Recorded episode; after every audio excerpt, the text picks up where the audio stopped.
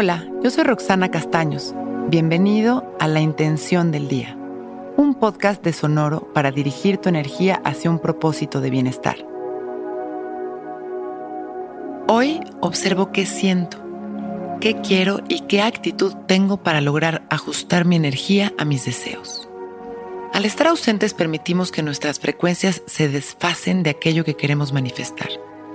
La clave está en la autoobservación Recordemos que ahí está la liberación. Mientras más nos conozcamos y conozcamos a nuestra mente, mejor podremos hacer los movimientos necesarios para dirigir nuestra energía y así las situaciones que vamos generando en nuestra vida. Somos responsables de lo que experimentamos y podemos manifestar la realidad que queramos siempre y cuando mantengamos una congruencia que fortalezca nuestra ruta. Hoy vamos a empezar nuestro día con claridad, observando cómo nos sentimos a través del silencio. Nos damos este espacio para estar en calma. Comenzamos a observar nuestras emociones y sentimientos. Si es necesario, cerramos nuestros ojos y continuamos observando sin juicios. Dejamos que nuestras emociones se expresen a través de la quietud y respiramos profundo y consciente.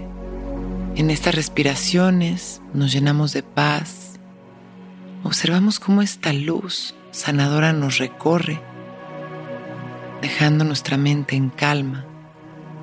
Observamos cómo nuestro cuerpo se va sintiendo ligero y relajado.